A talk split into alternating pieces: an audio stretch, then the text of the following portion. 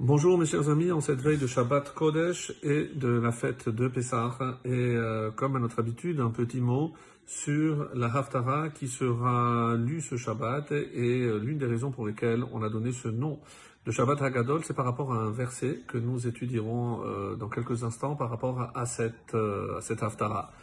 Euh, si ce message arrive un petit peu en retard, c'est simplement parce que euh, après le biour, on a dû brûler le Hametz, comme il pleuvait à Yerushalayim, Baruch Hashem. Donc euh, voilà, on a réussi à faire cette mitzvah de brûler le Hametz. Et comme vous le savez, la formule d'annulation sera récitée demain pour nous permettre de continuer à consommer du Hametz ce soir et demain matin tôt, avant la fin de la consommation. Et après euh, s'être défait de, des, miettes qui resteront, euh, le mieux c'est dans la cuvette des toilettes, et bien après on, on pourra euh, formuler l'annulation du Hametz, le bitoul, avec la formule de Kalchamira. Voilà, donc ça c'était euh, les raisons du petit retard de ce matin. Et on va attaquer donc cette Haftara qui est tirée du prophète Malachi. Alors, qui était Malachi? À quelle période il a vécu?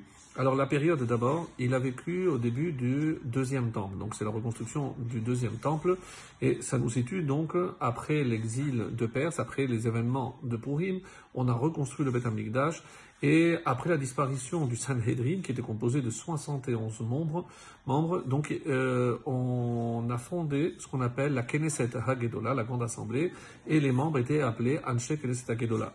Et Mordechai était un des Anshe Knesset, un des fondateurs donc de cette euh, grande assemblée.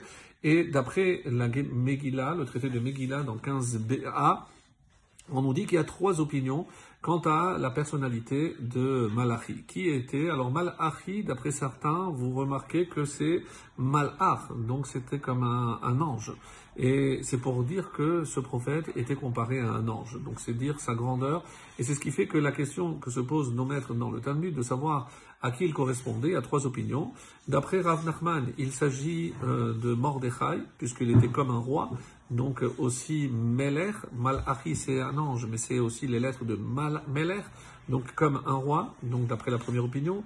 L'opinion de Rabbi Yoshua Ben Korcha, c'est qu'il s'agit de Ezra, Ezra a Sofer, on va dire celui qui est comparé à Moshe Rabbeinu à tel point que la Gemara dit que si la Torah n'avait pas été donnée par Moshe, elle aurait pu l'être par euh, Ezra.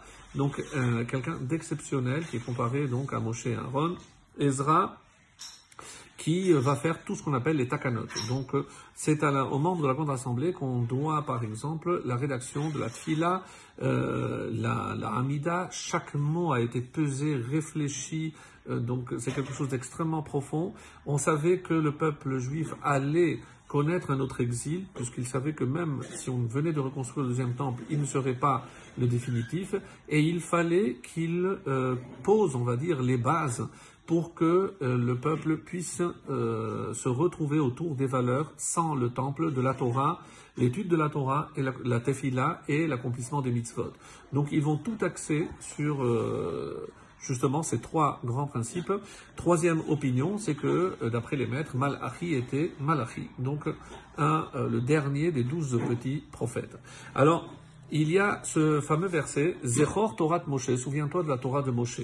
Donc pour nous dire que si déjà tu veux traverser l'exil, il faut se souvenir toujours de la Torah de Moshe. Avedi, Achet Oto, Bechorev al Israël. Tout ce qui est irrationnel est rationnel, donc il faudra tous les préserver. Voici donc un des versets principaux. Voici, je vous envoie Elia Hanavi, Lifnebo, avant l'arrivée du jour Gadol, le grand, Ve'anora est redoutable. Et euh, que va faire Elia Hanavi? Veheshiv lev avot almanim, il ramènera le cœur des pères sur les enfants, Velev banim alavotam, et le cœur des enfants sur les pères. Donc il nous annonce ici clairement le retour de Eliyahu Navi pour nous annoncer la rédemption finale. Et pourquoi le, euh, ramener le cœur des enfants?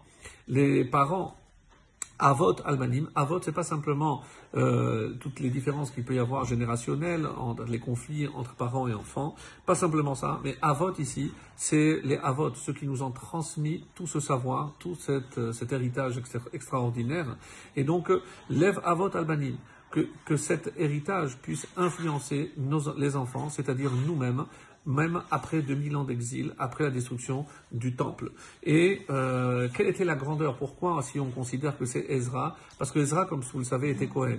Et il n'est pas rentré tout de suite à Yerushalayim pour servir en tant que Cohen Gadol. On dit qu'il descendait de Pinchas, donc un Cohen aussi. De, et pourquoi? Pour rester auprès de son maître, son maître qui était euh, Baruch ben Neria. Et il a préféré rester selon l'enseignement, que Gadol Talmud Torah mi binyan bet L'étude de la Torah est plus grande que la reconstruction du temple. Et c'est par son exemple qu'on doit nous s'inspirer. Euh, même si le temple est là, le fait de pouvoir continuer auprès de grands maîtres, c'est pour nous une chance inouïe, en attendant évidemment la reconstruction. Et c'est ce qu'il veut dire, c'est que si on s'attache à l'étude de la Torah, à la la prière, et l'accomplissement scrupuleux des mitzvot, ce sont eux, les membres de la grande assemblée qui ont fait toutes les brachot, et eh bien c'est comme ça qu'on pourra ramener le cœur des pères, des vrais pères vers nous. Et